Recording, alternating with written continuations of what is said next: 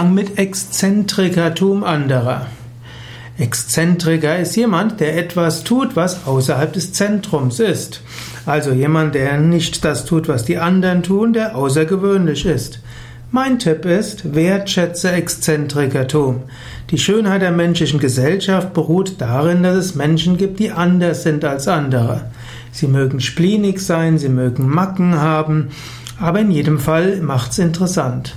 Natürlich, die Exzentriker, die stoßen auch öfters an und sie machen sich manchmal unbeliebt.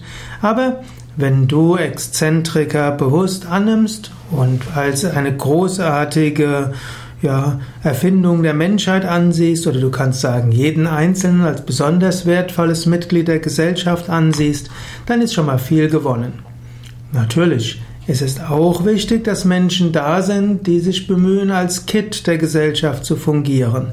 Die sind auch sehr wichtig. So hat jeder seinen wichtigen Platz in der menschlichen Gesellschaft, in Teams, in Familie, in einem Unternehmen, in einem Verein, in einer spirituellen Gemeinschaft.